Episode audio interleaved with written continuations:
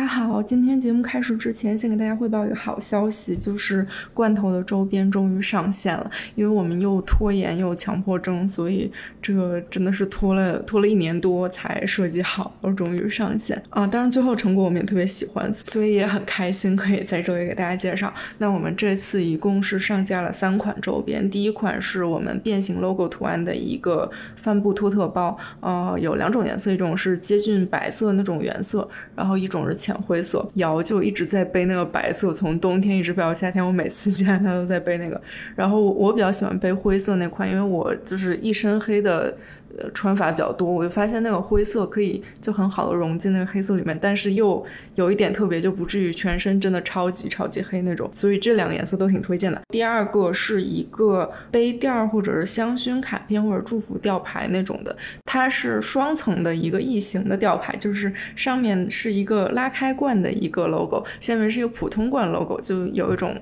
拉开罐头的感觉，我觉得还挺精致的，就是给人写祝福或者是就把它作为。一个礼物送给人，感觉都挺适合的。然后第三款是我们 logo 图案的一个手机气囊支架，这个我特别喜欢，我拿到之后就马上开始用了，因为之前我没有用过啊手机气囊支架，用用了之后就发现真香，就是超方便，手机也不会砸脸了。然后中午午休的时候就可以直接把它当做一个放在桌子上支架，你就不用把手机放平放在桌面上看，你就可以斜着这样看手机了，超级实用啊！所以就是这三款周边，希望大家有兴趣可以看一看，然后我们会把相相关的购买链接放到这期的 show notes 里，谢谢。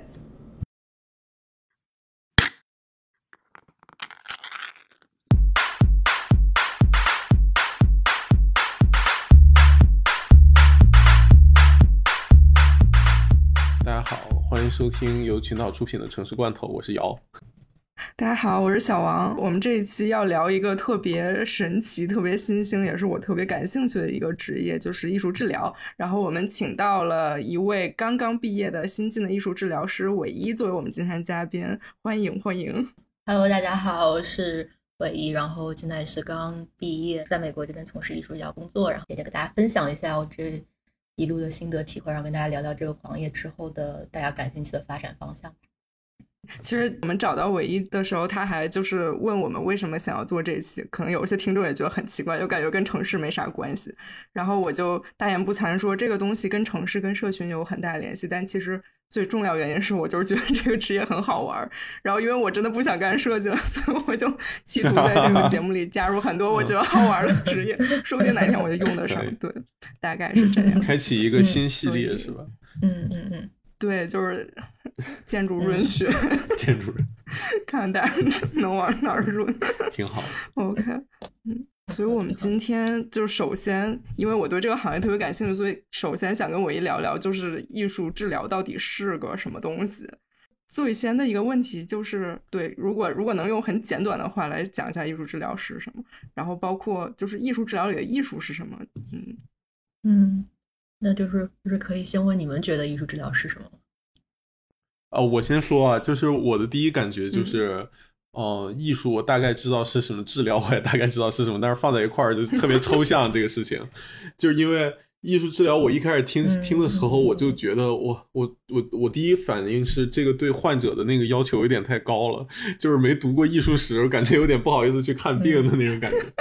嗯，就我我听到艺术治疗，我的第一感觉是这是不是那种就是要家里很有钱的人，或者什么就是有钱人家小孩，然后就是又要就是让自己心情好，然后又要就是熏陶一些艺术，然后 进行一些治疗，治疗完之后整个人都升华。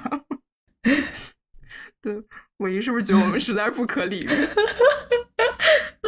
没有，我觉得其实都都挺，就是怎么说都挺对的，因为这两个都是现在这个行业大家发展的一个像限制一样的一个。其实就是我们说艺术治疗是什么？如果用一句话来说的话，就是呃，它是艺术跟心理学的结合。我们其实是借助艺术的手段给那个客户进行一个心理咨询，所以它本质还是一个心理咨询。然后，但是呢，现在我们艺术治疗这个行业也在发展嘛。像我们现在就会可能说，现在就会觉得说，艺术治疗其实它不是一个单单的心理咨询的一个过程，它更多的就像是呃，通过我一个小时、一个半小时的一个 session，或者说一个嗯，这个叫什么时间段，让大家能够就是感受到艺术的魅力，然后在艺术当中能够发现自我，对更了解一些你自己，就是对更加深一些对自己的了解。嗯，是这样的。然后像刚刚两位提到的两个，就是很就是一个就是两个非常非常大的阻碍艺术治疗发展的一个东西，大家现在想突破的一件事情。首先就很正常，大家其实就是嗯，天生就会对艺术有一些，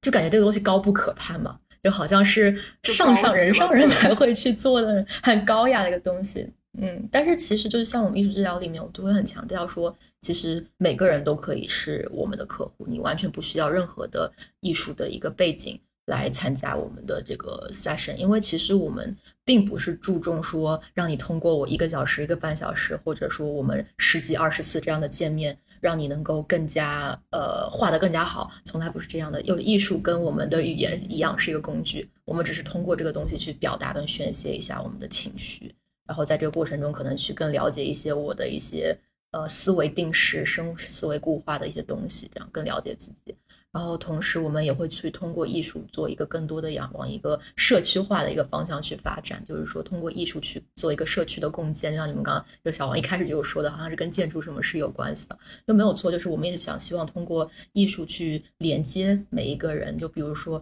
啊，就是我觉得很好、很简单、非常非常简单的一个，就是说星巴克它不是有留言板嘛，或者说很多咖啡店都有留言板。其实如果我们把这个设计一下，它就是一个艺术治疗，它就是一个社区化的一个艺术治疗。我们就是通过这个小小的班，把大家的思想思维连接在了一起，分享一些好玩的事情。对，所以所以说，听你来讲，这里的艺术治疗不是我们通常想象那种非常高深高雅的艺术。那这里的艺术，就是具体在你们治疗时候，这里艺术指的是什么呢？就是在西方世界里，它就用 art 这个词，它就没有像在国内翻的艺术这两个字那么严肃。就是你看，就是生活顺手处处生满艺术。就是你看，你路边看到一个花，它这个花也是艺术。所以，我们这边的艺术更像是这样一种东西，就像你生活当中本来就有的、本来就发、本来就存在的一个东西。你自己就是一个艺术，你每个人都是一个艺术家，你每个人都有这样的潜能，更是一个这样的，嗯。所以，它可能就是是那种跟美、跟呃觉察有关的一切的东西，而不是说一个作品、一个大作那种。嗯，所以你们具体治疗的时候会用到的工具，就是会用到艺术工具是什么？是主要以画为主，还是说我我有听说好像有跟声音有关的那些？呃，看的客户是一个什么样的人，客户他本身的兴趣点在哪里？呃，那我们如果往大艺术的角度来说，其实艺术治疗不光光是指美术，就是不光光是我们的视觉艺术，我们还有很多非常优秀的呃音乐治疗师、戏剧治疗师。然后可能甚至现在还有游戏治疗师，这些都是一种艺术的形式。然后可能我们真的在就是 session 里面，对，就是以后也可以有兴趣也可以去了解一下。有，我觉得音乐治疗师跟戏剧治疗师都非常非常酷。我觉得跟他们合作的时候也是非常有震撼力。嗯，因为音乐给人的刺激是很直接的，非常有震撼力。他们的 session，嗯，然后我们像我们的话。呃，平常可能会用画画呀、剪贴呀，然后比如雕塑呀，然后粘土呀，就是任何能够想到的都可以。然后我自己本身也之前也会用一些大自然当中的东西，比如说一些树叶呀什么的都会有用。嗯，完全看客户的兴趣在哪里。呃，我好奇另外一个点就是我跟瑶的迷思的另另一层就是抛开，就是艺术解释清楚了，然后治疗的对象就是。听你来讲，好像就并不是我要说那种，就是很有钱的那些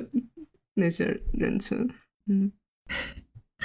有的，呃，你知道吗？就是我们艺术治疗师，很多人也是靠这些有钱人赚钱的，我们也是要生活的，就是也是要生活的。但是，就是我们的客户，其实，呃，就是说很多也都是一些，比如说监狱里的监狱的，就是服刑人员呐，或者说老年人呀。退伍士兵啊，然后还有一些有精神障碍的呃人，他们在精神病医院的时候，或者出了院回到社区之后，我们都可以服务他们，也可以服务小朋友，比如说自闭症的小朋友，或者说有一些呃发展当中碰到问题的小朋友都是可以的。然后还有更多就是我们健康的，就是只是有一些像就是像情绪感冒啊，就是你或者你只是想说更了解自己的人也是可以的。然后我之前就是我有一个。像是我的校友的学姐，她就当时跟我说，她说你很多时候是用那些，就像你刚刚说的，非常有钱的那些人的钱，就是做私人诊所的钱，来养你这些梦想的，来养你这样去服务社会的，对，就是都会做，他们都是我们的客户。对，明白这期播出会不会丢失一些有钱的客户？没有找我 找我，我需要你们不要走了。嗯，我不然我就活不下去了。但是，但是我很好奇，就是如果对于比如说监狱的这些人，还有就医院里的这些人，或者比如有自闭症小朋友什么的，他们是怎么能够接触到艺术治疗的呢？就是他们是自己去寻求帮助，还是说有一些呃对接的组织什么的会去让大家直接接触到？在美国这边的话，就是其实是有很多政府的钱，政政府的 funding，然后会去给到监狱。然后，然后像我现在做的是，我现在在的这份工作做的是有精神疾病的人。那他们是做的是，他们就是回到社区之后，我们会给他们提供各种各样的服务。那意识意识治疗的服务就是其中之一。那因为美国这边的话，就是精神精神疾病或者呃这种就是精神病医院也是保险去 cover 的嘛。那它有像我们这样的 service 会减少住院的概率。那减少他们住院概率，它其实是给整个 system 省了很多钱的，嗯，所以就是它是会有会有这样的。然后在医院的话，我们就是艺术治疗师是作为跟心理咨询师是一样的，就是我们当当一个精神病医院精神病人住院了之后，他并不是只吃药，他还是要接受很多咨询跟治疗的。那我们其实也是咨询师，所以就是我们也会也会给他们提供服务，而且有的时候其实我们能够比呃那个。用语言的咨询师能够接触到更多的客户，像比如说，嗯，很明显就是我们的那个创伤症候的，就是 PTSD 的很多，他们其实是因为，呃，就是很多你经历的那种创伤，它的它会导致你失语，就是说你会那一段东西的那一段一段的记忆，你是没有办法通过语言表达出来的。可是就是有研究证明，就是说。或者说很多研究，其实他画画呀，或者音乐啊，别的形式他还是可以表达，因为他的这个记忆是非常 vivid，他是非常在他脑子里，他只是一下子语言表达出来，但并不代表他这个东西是没有的。所以其实我们有时候也可以 target 到更多的一些患者。嗯嗯。我一介绍完之后，我突然觉得非常 make sense，特别是他一开始说那个，你你那个艺术表达本身其实也是一种语言嘛，这个就是其实跟我们上班很像。我们之前开玩笑说说为什么。就是感觉我们这帮建筑师群体这个英语水平就没有那些就是其他好多行业的朋友好，就是其实就是我们上班有好多事情不需要用嘴说，就是画了就传，就是画出来之后，然后就就这个那个这个大家就都懂了。所以我其实觉得就是这这段我完全理解，就因为你画出来的东西其实本就其实还是你的，就是是另一种语言。但是但是我这里有另一个问题，就是嗯嗯嗯。因为因为我们工作画东西，我们是经过训练的，就是有一套那个类似的规范，即使是随便画的东西，但大概有一个，就大家有一个呃基础的感觉，就大家都会这门语言。可是，比如说我我就是你，你平时面对这些治疗对象，他们那种直观表达，对你来说，就是你们的那个方法是什么？就是怎么可以有效的阅读他们？然后你们跟他们交流是说，就是他们画出来的东西，然后你们用语言分析，还是说你们会有一些其他不一样的交流方式呢？嗯。因为其实我们不会去解读客户的作品，这我觉得这是另外一个非常非常大的迷思。就像如果大家对心理咨询有一些了解的话，其实咨询师一个心理咨询师在跟你做咨询的时候，他也不会解读你，他其实是更多的是帮助你去认识你说出来这句话。就是比如说，比如说我今天对一件事情非常非常生气的时候，可能就是言语咨询师会说。啊，那你当时是哪一句话或者什么样的东西刺激到了你，让你觉得很生气？如果就是在之前的情况中，有没有你有没有回忆起有没有过类似的现象？那这这言语咨询师就会通过这些跟你类举，跟你把这些东西都列出来，然后让你去从中意识到说，啊，原来是我之前是一直会有通过类似事件，我一直会有这样一个反应。那我自己再去思考，就是客户本人再去思考，我为什么会呃对这件事情有一个反应？那咨询师的工作只是说我在这边。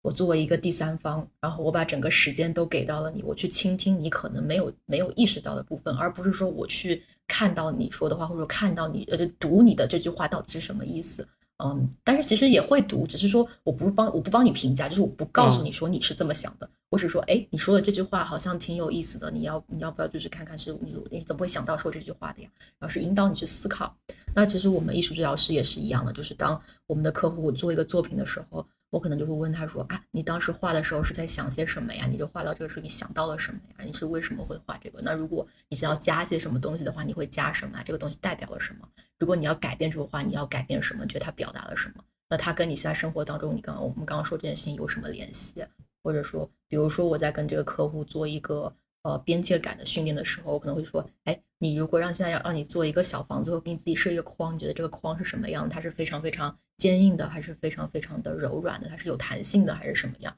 那他通过一个具象，把这个脑子就是的想法具象化，在思考这个作品去具象化的具象化这些事情同时，他也会在就是把它带入到自己的生活当中去，意识到说，啊，原来是这样的。我那我在朋跟朋友相处关系的时候，其实就像我刚刚创作这个边界感一样，他可能也是非常怎么怎么怎么样的。所以其实我不会去做任何解读，就嗯对，就像我觉得两位是做建筑的，其实嗯就也是一样嘛，就是。因为我本科也是学艺术的，然后我父亲也是建筑师，就是其实就是很多时候你们也是自己的作品是自己最了解的嘛，就是别人可能会对你的作品有一些解读，但我永远是就是自己永远是自己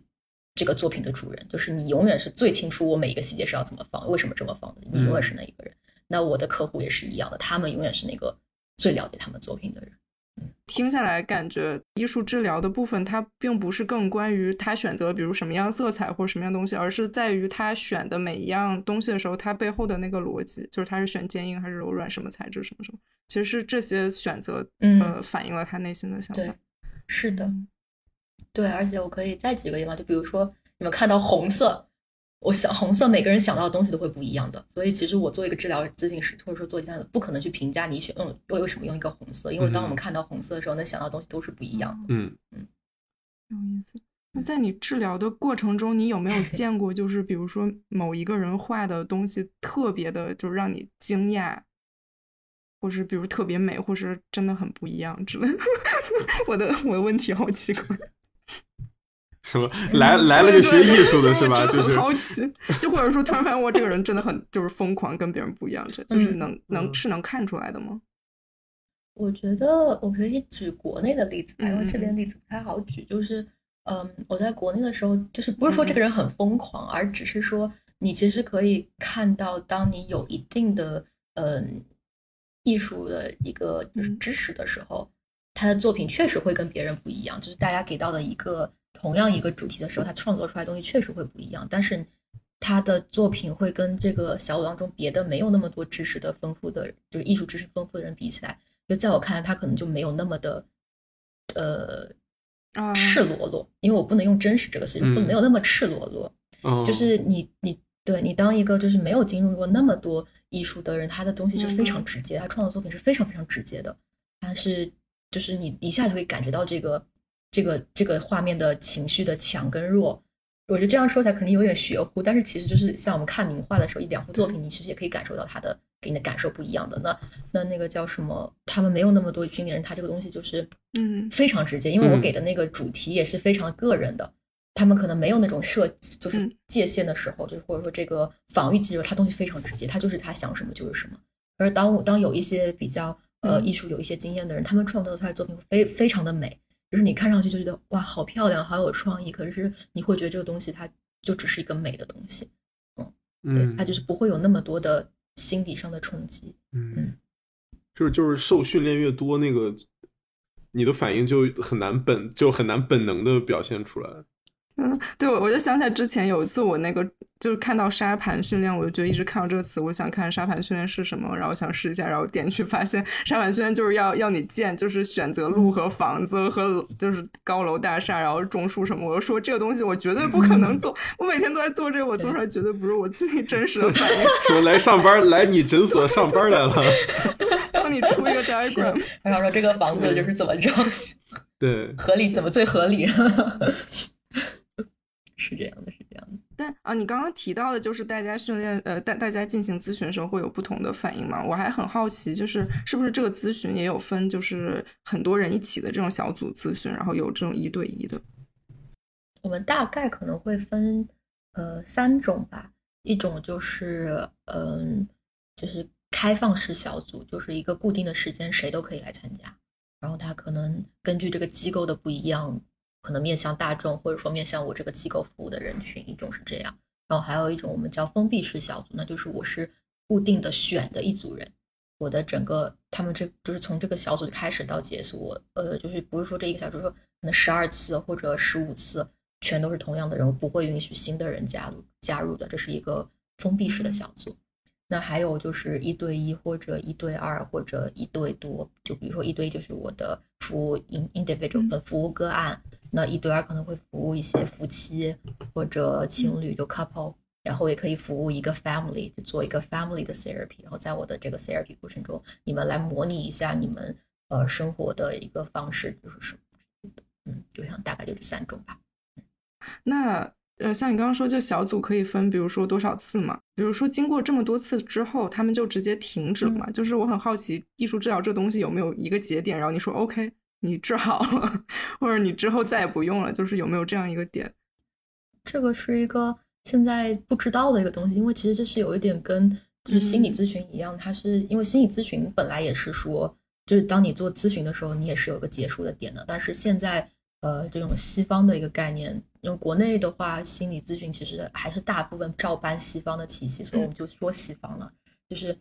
呃，西方的话，它呃现在慢慢慢慢更倾向于一个就是终身 therapy 这么一个概念。就是其实很多我周围很多人，他们其实就是会每周固定或者说每个月固定去看他的咨询师的，他就变成了你生活当中的一个部分。那我们艺术治疗也是一样的，就是呃。现在慢慢慢慢慢会变成一个常态化，但是这个也非常取决于你的呃，就是你服务的对象，因为在美国这边它还有牵涉到一个保险的问题嘛，像比如说是有精神疾病的一些，他们很多是保险来付这个钱的，那你是要需要在非常短的次数当中达到一定结结果的。那如果你这个在这几次咨询过程中，这个这个病人没有很大的变化的话，他保险公司是不会再付你这个服务的。那所以我们也是需要在几次之内就解决一些小问题或者什么的。所以这是也是完全取决于你是通过一个什么样的方式，或者是是怎么是付钱来参加这个呃艺术治疗的。那像刚刚说就是就是有钱的 private practice，但是也不能说参加 private 就是参加私人诊所都是有钱的，也不是。但是说有的一些人他们完全自费来看咨询的话，那完全就是可以是长期的。嗯，嗯，太酷了！就是讲了这么多，我突然就是很好奇。我和瑶能不能 尝试一下？就因为说了半天，我我们都很想就是自己亲身体验一下。比如说，如果我们画一个什么东西或者什么，就怎么怎么能从里面读出我们的一些想法之类的。没有，那我们就做一个，就是我可能跟别人介绍艺术治疗的时候会呃会做的一个像小体验的一样东西吧。嗯，其实，在心理咨询的时候，他心理咨询师也会做呃会也会用到绘画。他们有很多可能大家国内很多人会有听说过的，比如说防树人啊，或者说什么呃下雨的撑伞的人啊，什么这一些用运用绘画来做呃呃怎么说像是心理评估一样的一个东西，嗯，然后但是我自己可能会觉得它不是艺术治疗，所以我不太喜欢，就是不太会去用，嗯，但是但是在国内确实就是不是说在国内，就在咨询里面它是一个非常非常。有用的，它可以通过就是我来分析你给我画看，你画给我看到这个东西，我可以分析出你的现在心理状态是什么样的，然后你大概你大概怎么说，呃，就是是很抑郁还是说很开心，然后你的整个 support system 什么样，这都是可以看得出来，但就是我不会，我不是很喜欢而已，因为我不觉得它是艺术样，就仅此而已。嗯，那就介绍一个你你觉得好的。你现在要跟别人介绍你，你然后只能用你画的这个东西，你大概会画哪些东西？或者说你会画成什么样？它可以是它可以是很抽象的，也可以是很具象的，就是随你喜欢。嗯，就是别人只能通过一张画来画一张画来认识你的话，你会画什么？嗯，我们可以给个十分钟，来吧，摇和我一起画吧。真 真实的，我觉得这需要好多好多的思考啊。对，就是好像不是画的那个直直观思思考过的就就是要思考过就不是最真实的。你发现我的 session 里面可能就会给我的 client 二十分钟让他们去做，但是因为我的 client 可能我会给他们做剪贴，我可能会给他们做剪贴什么的，就是可能画画的压力就少一些。题很难呢，我并不知道我现在的心里是什么状况。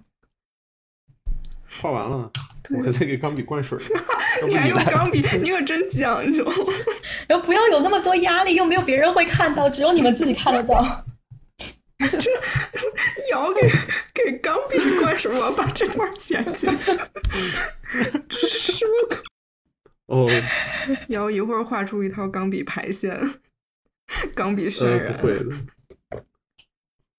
表情好痛苦。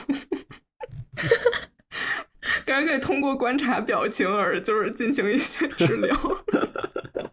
哎，真的会，真的会，真的，真的会。就是如果如果你们是我真实的 client 的话，其实我观察的不仅仅是呃画出来的东西，呃，比如说从哪里开始画的，然后画的时候是怎么样的，我都会观察。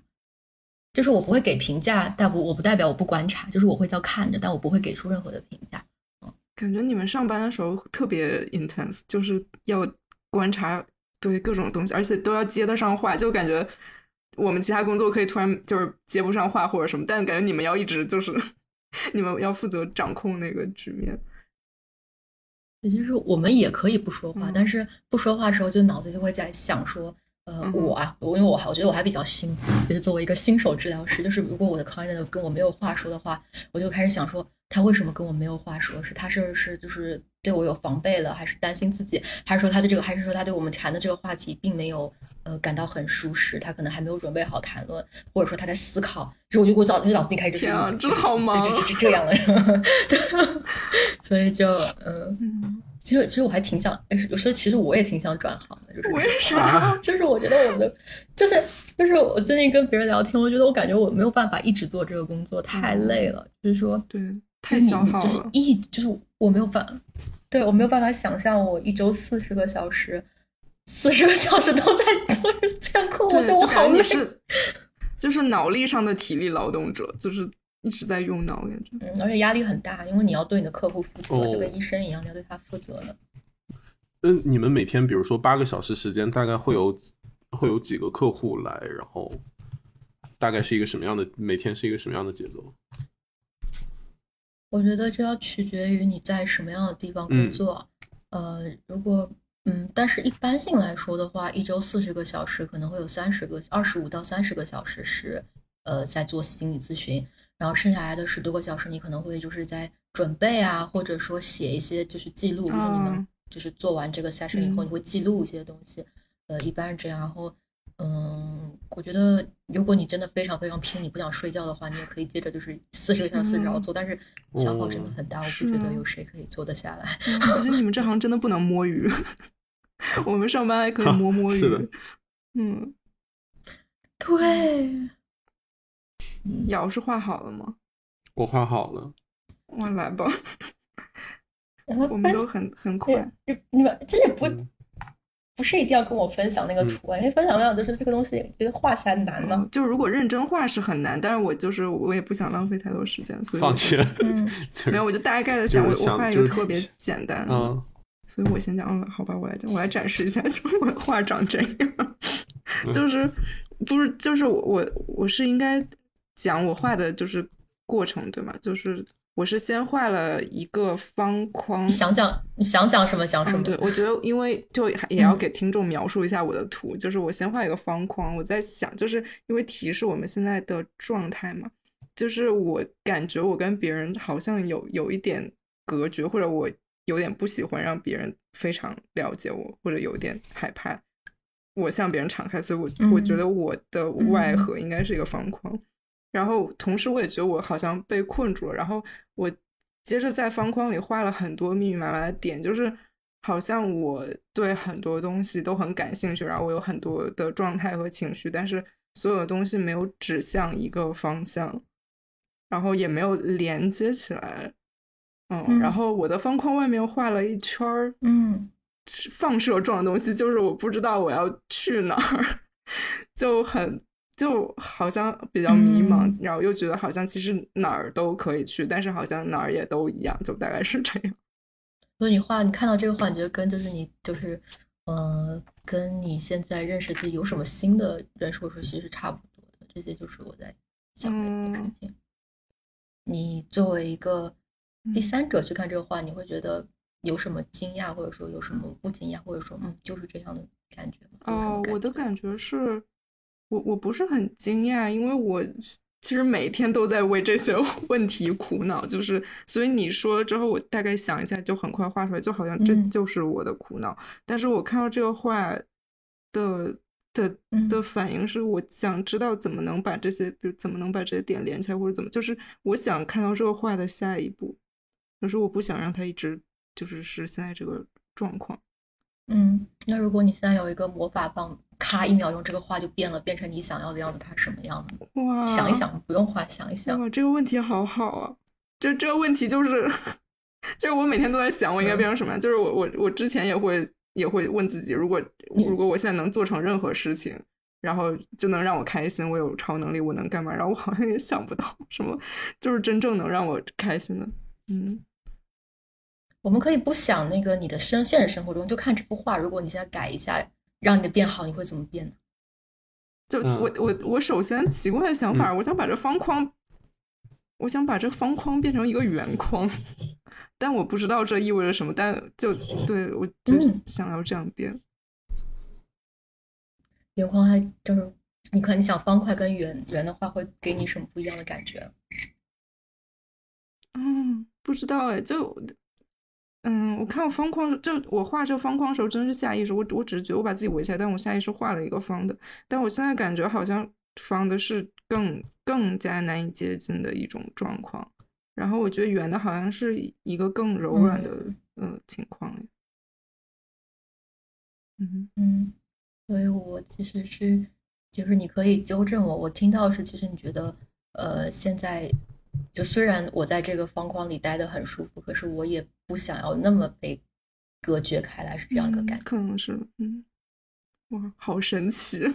嗯，虽然我没有分析太多，我已经觉得好像有点意思。对，嗯要不要瑶来分享一下？我好好奇瑶的长啥样。哎呦，我画的好好好抽象呀！我我不知道，就是刚才刚才小王分析的有点过于好了，把自己啊，我给你看一下，我画的。我其实我也不知道自己在画什么，就是哇，不愧是钢笔画出来的画。你是你是从哪里开始？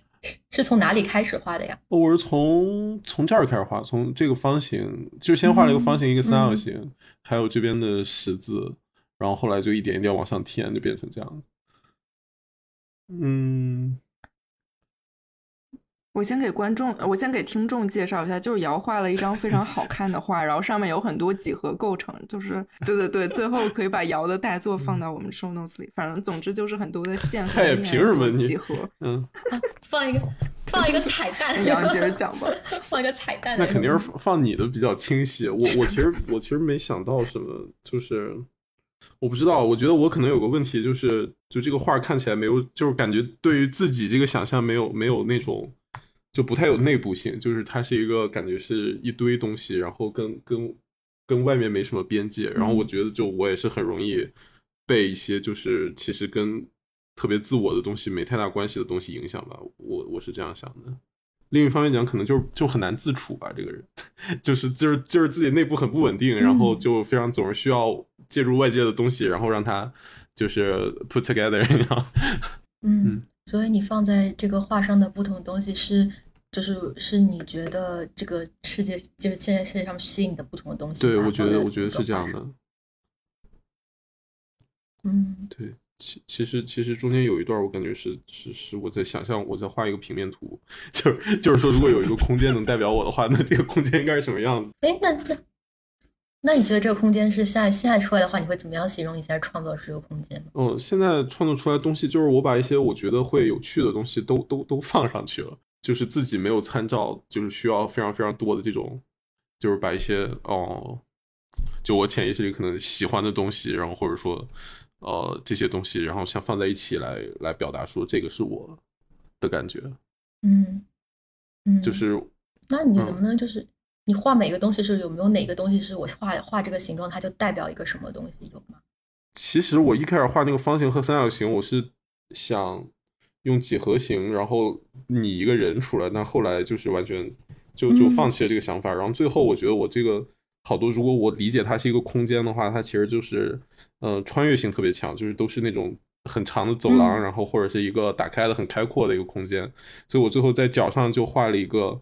中间是一个实心儿的一个盒子，就把它封起来。就是我觉得应该有一些闭合的东西在这里，然后放了一个这个，然后后来又涂了一些阴影什么。就我觉得还是需要有一些，嗯，就是实的东西来把它们，就是来压住。就是其他我觉得就是他们这些东西太，呃，就比例不好看。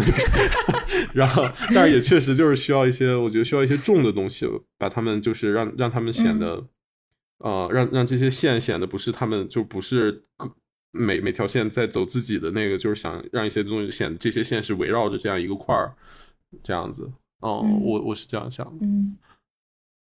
那所以其实我觉得你是有在整合这个信息的，你并不是真的完全像你形容的说，你只是把东西东乱七八糟东西放在一起，不是，其实你也是有经过你的思考跟判断，跟你觉得它，其实你是做很多很多整合的工作。嗯嗯，对，是的。嗯嗯，那你可能觉得说这些，比如说像很狭长的走廊呀，或者说很嗯、长的这些空间，在你真的相处身处在这些空间里的话，你会什么感觉啊？我会觉得，我会觉得很有很有意思吧，可能 就是我会觉得嗯是一个很有趣的体验。嗯，嗯对，就是我有我刚才画的时候有有在觉得，就是我想画一个，如果其他人进来之后会觉得很好玩的一个空间，就这种感觉。嗯，哦，是不是有点嗯。讨好型人格的感觉？就是嗯，interest interesting，这这好好玩儿，太有意思了，感觉这个。嗯，好玩儿好玩儿，想到很这想要充钱，嗯嗯，对的，下次 下次可以真的来一下，很好玩。嗯，哦，但这里这里我有一个问题，就是就是这个做咨询的话，呃，所有就是带这些客户他们都会带来，就是带着一个就是很很具体的问题来嘛，比如说我因为什么事情很很难过，或者说我最近就是很难过，嗯。因为因为我刚才画的时候，其实我完全就是我我自己是没有太意识到，因为我觉得小王很清晰，就是他觉得他遇到什么问题，他都表达出来了。然后我其实就是，呃，嗯可能没有没有这个感觉。然后画的时候就是在嗯，就是在呃随便的画，然后最后呃让我展示的时候，我才重新看着这个画在想，就是我在想，就是平时这些客户有没有像我这样的，就是其实其实不不太知道自己有什么问题，但是我就是去一下，然后这样聊一聊，让就帮助自己更好的认识自己的这个呃状态和感觉。有呀，都有呀。哦 就是还有的时候，我们也会就是经常碰到，呃，我没有嗯经常，只是我读到很多案例，就是会有碰到，就是一些客户来，他可能是因为问题 A 来的，但是我们聊聊聊，发现他其实是碰到的是问题 B，、那问题 B 之后的原因可能是问题 C，就是是这样的，经常会有这样，因为很多时候像你们刚刚，嗯。就是不可能说不同的展开的方式，但是在我看来，刚刚可能都有对自己的这个状态进行了一个很深的一个剖析，或者说是一个非常非常直接，而且每一个想法就说哇，我可能这个是这样画是为什么，然后我怎么讲？那如果我们跟二位如果更深入做心理咨询的话，那可能就会问很多说，就是两位可能会完全不一样的那个方法。那小王可能会说，那我们看看就什么东西是就是放到生活当中，什么东西我们可能会需要改变或者什么。那如果瑶的话，那可能就说啊，那你现在这个状态你是对他满意的吗？还是说可以满意，没有一定要不满意。首先，所以只要客户来，我不是一定要说你有问题，没有的，我完全可以通过一个 session 意识到我很好，我非常棒，没有完全没有问题，而且非常好。就是我们可以完全可以说，哎，那你那你对现在这样是满意的吗？那那你是哪里是更满意呢？它这个满意点是不是可以变成一个我知道的我自己的强项？那这个强项我怎么可以把它运用在生活中用的更好？所以就是任何人来做咨询，我们都是有可以去探讨的地方的，因为我觉得，呃，我们生活当中节奏都挺快的，其实大家就现在，但是现在人生活都很快，真的静下来来去想自己是一个什么样的一个状态的时间是很少的，所以你真的有机会来做爱的，都会有一些新的认识跟体会的。啊，聊到这儿，我们要不要插首歌？感觉 聊了很久。对对，我我有我今天有想到一首歌，就虽然这首歌不是我平常会听的歌，但是我觉得，呃，就是是有听了会让人挺开心的歌。就是有一首歌，有没有？就前两年那个乐乐高大电影有首歌叫《Everything's Awesome》，还是《Everyone's Awesome》？感觉是会让大家心情很好的一首歌。嗯嗯，哎，如果非常 personal 问你们，就是你们不用带做节目的想法，就是刚刚画下感觉怎么样？我感觉我感觉很神神奇。嗯，很神奇。而且我觉得是，就是画完之后，你你这样问我，会自己觉得确实有一些问题，就是会会会意识到一些事情。感觉画一画会帮助自己，就是好好的，就是观察一下。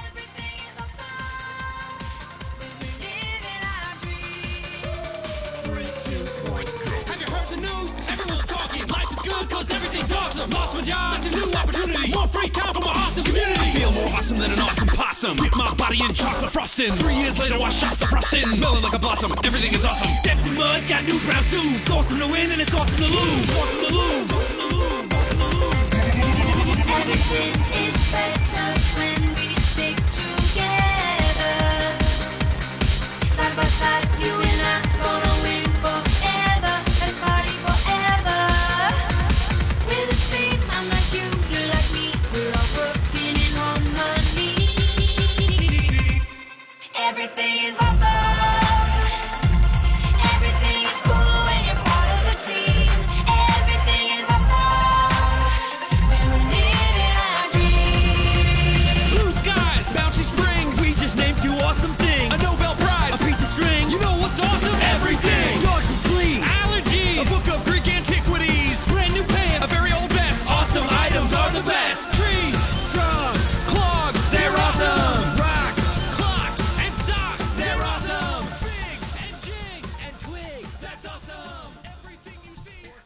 吧，我们继续吧。好，那我们听歌回来。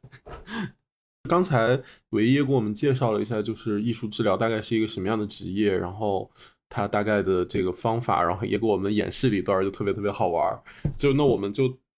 反过来，就是来问问韦一是怎么怎么进入这一行的吧？就是当时是怎么选择了，就是要做艺术治疗，然后呃，顺便可以给我们讲讲这个艺术治疗这个学科它的就是大概的历史，比如说它是更多是从艺术这边来的，还是更多是从呃心理这边来的？好的呀，就是呃，我自己本人其实是从那个老年人开始的，就是我是在高中的时候，因为我也挺小就过来了，我呃我是高中过来的，然后当时高中就会组织那种志愿者的活动，每个礼拜会有一天就去当地的嗯小学啊或者养老院啊去做社会服务这种的，然后我当时就去了一个就是算是还不错的一个养老社区。然后当时我的那个老板他就对艺术治疗很感兴趣，因为其实艺术治疗在美国的历史也没有很长。当时我正好也是呃对摄影比较感兴趣，然后所以他就是说啊有这个东西你要不要来了解一下？我就好。然后当时呢学校就组织了一次去那个纽约 MoMA 的一个 trip。MoMA 它有一个非常有名的 program 叫 Mimi at MoMA，然后它的这个 program 就是说。在他每周一，我不知道现在是当年了，人十年前我我我大学都已经十年前了，真的好吓人。十年前的时候，他当时就是礼拜一会有闭馆，每周一会闭馆，在闭馆这一天呢，他会开放给有阿尔海默症或者说有认知衰退的老人和他们照顾者的这么一个像美术教育的公共教育这么一个项目。然后他博物馆美术馆这个 MoMA 就会有工作人员带着这些老人去看 MoMA 里边的不同的画。那他看画不是像我们平常说啊，这幅画是几几年画的，他这个画家是谁，他是什么什么时期作品，完全不是。他可能就是说，哎，你看到这个画的时候，你看到了什么东西？这些东西让你想到了什么？然后你们这个画，你觉得有什么感觉呀？然后就是他就是非常的这种呃启发，我觉得是启发式的一个，我当时觉得是启发式的一个问题。然后就是在这个过程，我就真的会看到了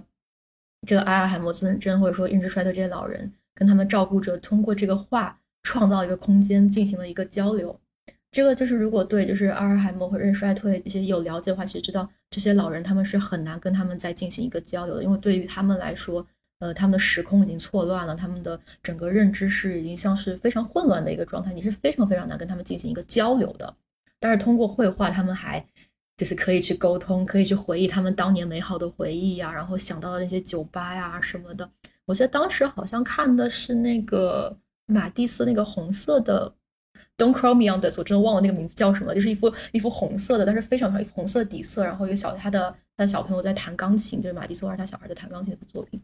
然后他们看那幅画就会有讲说啊，当时这画了一个钢琴，然后我小时候弹琴怎么样，我年轻时候就真的就是他们真的可以进行一个对话，就是觉得说啊，我还可以知道我的老伴，我的老伴还认识我，就是那种感动一下就就怎么说，在我心里就种下了一个种子。然后后来，后来我就去读艺术了，就是我是当时后来就去读了读了那个叫什么摄影嘛。然后我我我是那个叫什么，我是芝加哥艺术学院嘛。然后我们学校就是很多人很牛，你知道吧？就是就他不是每个人都很，但有的人真的很牛。然后就觉得自己就是不可能画得过，呃，不是我不首先我不会画画，就不可能就是做艺术做得过他们。他们真的就是有的人就是 real artist，你知道吗？但是我又我又还是很喜欢艺术，就是还是想做艺术相关的工作。然后当时就去尝试了，可能说策展呀，或者说什么别的，但是最后就了解到了艺术治疗，然后觉得啊好喜欢，就觉得这个东西非常吸引我。然后又可以同时跟我喜欢的这个老年人这个群体去工作，然后同时就是还可以接着用艺术，然后就慢慢慢慢慢慢就一条路走到了现在。所以其实就是高中那个时候那一次 trip 在我心里埋下了种子吧。然后后来就是觉得，嗯，就是很想为国内的老年人做一些事情，因为觉得国内老年群体还是挺嗯挺被忽略的。然后我正好又会这个，所以就是会有个梦想，有一天把这件事情带回国，然后去让中国的更多的老人去感受到这件事情的魅力，这样。所以就是我是就是这么开始的。然后，嗯，然后第二个问题的是，问的是这个行业是怎么发始、开始的，是吧？这个行业是在呃一九六几年的时候，它是其实是一个呃在精神病医院去诞生的这么一个哦职业，就是在美国，当时他们就是做的是 schizophrenia 精神分裂的患者，然后他们就有发现，就是当那有一个精神分裂的患者，他在画画的时候，他的症状有明显的改变。然后当时他们就意识到这个事情，然后去在非常多的这些呃患者的身上去尝试了这个事情，然后就得到了证实，然后从中就去发展了一个体系，然后是就这样子诞生的这么一个职业，在美国。然后在国内的话，其实现在不能说它已经完全诞生了，但是就是它其实也是差不多的一个呃途径被大家知道的。因为我觉得可能很多人知道艺术治疗是前两年就是有一个什么微信好友圈有什么一元画展哦什么的，就是啊买那个。买的画就来自那个星星的星星的孩子嘛，就是自国内的有一个叫呃 WABC 的一个公，就是做自闭症的一个公益组织，从他们开始的。然后国内现在非常很多非常好的，也是就是从医精神医精神疾病的医院给这些精神病患者、精神病的患者就是画画，给他们提供工作室去控制他们的一个呃症状。其实不能说是控制，就是帮助他们通过画画去宣泄一些东西，找到一个正常的能够在这个社会中生存途径，也是慢慢慢慢这样开始的。嗯哇，太棒了！我一刚刚讲他就是走上这条道路的过程中，就感觉眼睛里一直有光那种感觉，就真的就是很很让人感动，嗯，而且也真的很期待，就是你可以把把他嗯带带回国，然后并且能真的帮助老年人这个社群。然后你讲的时候，我也觉得就是这一行真的跟城市设计非常非常相关，它尤其是在补足一些就是城市设计触及不到的地方。它是去代替城市设计或者一些空间嗯设计来、来帮助一个社群聚在一起，或者帮助大家就是成为更好的社群个体，然后共同创造一个就是社群文化这样子的一一个方式。嗯，确实，我就觉得，嗯、艺术可以呃拉近大家的嗯距离嘛，就是其实可以在呃把不同的人在一个社区的不同人聚集到一起。嗯，然后我有我有就是我有学姐，就是也是现在在国内不能说只有做这个，就是也是有这样的想法，就是觉得艺术是一个很好连接不同人的方式，然后觉得这个东西一般撤离它是应该是回到社区的。应该是去服务一个群体的，它不应该是服务个人的，它应该是利用艺术的形式去把大家联系到一起，去建做一个就是社群嗯共建的这么一个目的。大家通过一个艺术创作去认识彼此，去交流，然后去可以在这个小组里面形成的关系，可以对 move on 到生活当中的方方面面。嗯嗯，这个也让我想到，就是很多，尤其美国这边比较多有那个社区里的 art 呃 artist residency，就是它不是那种非常高大上，我们来就是嗯。做多么厉害的艺术作品，但是是大家从这个社区嗯。来，然后一起做一些东西，然后最后的作品回馈在这个社区，做成为这个社区的公共艺术，或者比如说在就是嗯。他们呃作品开幕的当天会。会就一直敞开着大门，然后让整个社区的人来来往往，去去让所有人嗯看到这个、这个嗯艺术是从我们社区产生的。嗯然后感觉这个和和你们在做的一些东西，就是也很、也很相似。对，芝加哥其实有有一个我之前了解到说就是蛮成功。芝加哥不是呃南部的犯罪率其实挺高的嘛，然后他们就是有有人就会在这些南部的有有一个南部社区，它就是开放就是 art studio 给给在那个社区的小朋友，然后他通过就是给他们提供画画的工具，然后提供画画创造空间，然后通过这个 program，小朋友很多其实就没有再走上犯罪的道路。他们也就是一起作为一个 group 小朋友的一个 group，也在这个社区里面创造了壁画，去做了一些公共艺术，给他们真的创造的东西，给了他们一个价值吧。就是说我不是不是在玩儿，我是真的就是在付出，给他们一种成就感的，给的一种就是自我价值的一个实现。有很这边有很多人在做这些事情，其实都嗯挺好的。嗯，是的，是的，嗯就是伟一刚才说去 MoMA 那个活动，然后我就突然想起来，这个不是好多，特别是美国这边好多那个美术馆什么，他们会卖书啊啥的，他总会就是有一本书，就是说教小孩子怎么看现代艺术，或者是就是教小孩看艺术史什么的。就我我总是觉得这种书都特别好看，就我觉得他为了给小孩讲明白这个事情，把那种就是大人看的书里好多那种就是其实很有意思，但是被就是被很多乱七八糟信息遮蔽掉的东西又重新露出来了。就我觉得跟跟你讲那个这些活动特别像，就现在大家都觉得就是艺术艺术。可能很多人觉得很有意思，然后有些人觉得很酷，然后有些人觉得很难理解，但就是大家没有不太觉得艺术这个事儿本身可以变得很快乐。就是我总觉得那种给小孩写的怎么看艺术或者怎么看建筑这些这些书都 都特别的都特别的就都特别好看，特别真诚那种感觉。然后我就觉得那个艺术治疗有点像，有点像这个这个。就其实很多时候，他那个我我甚至觉得那种书，它不能叫教小孩儿，应该是给所有人的这种书，因为不是所有人都有精力和时间接受这种训练，也没有就也大家可能也没有兴趣。但是这个就是如果写小孩儿的话，可能只有小孩儿看的；如果写所有人，大家可能都会觉得说这个其实是一个好玩的事儿。其实不是有一个那个日本的一个呃画家，他就画了一套就是漫画讲那个什么西方艺术史，哦有讲印象派的，有讲希腊的什么的，就就很有意思。他就是把一些这些艺术家的一些私人的故事，一些创作背后有趣的事情，把它画成了漫画，就吸引了更多的人。我觉嗯得有可能跟你刚刚说，就让很多人意识到了艺术其实嗯嗯可以是很好玩的，它不是那个那么是的，嗯对。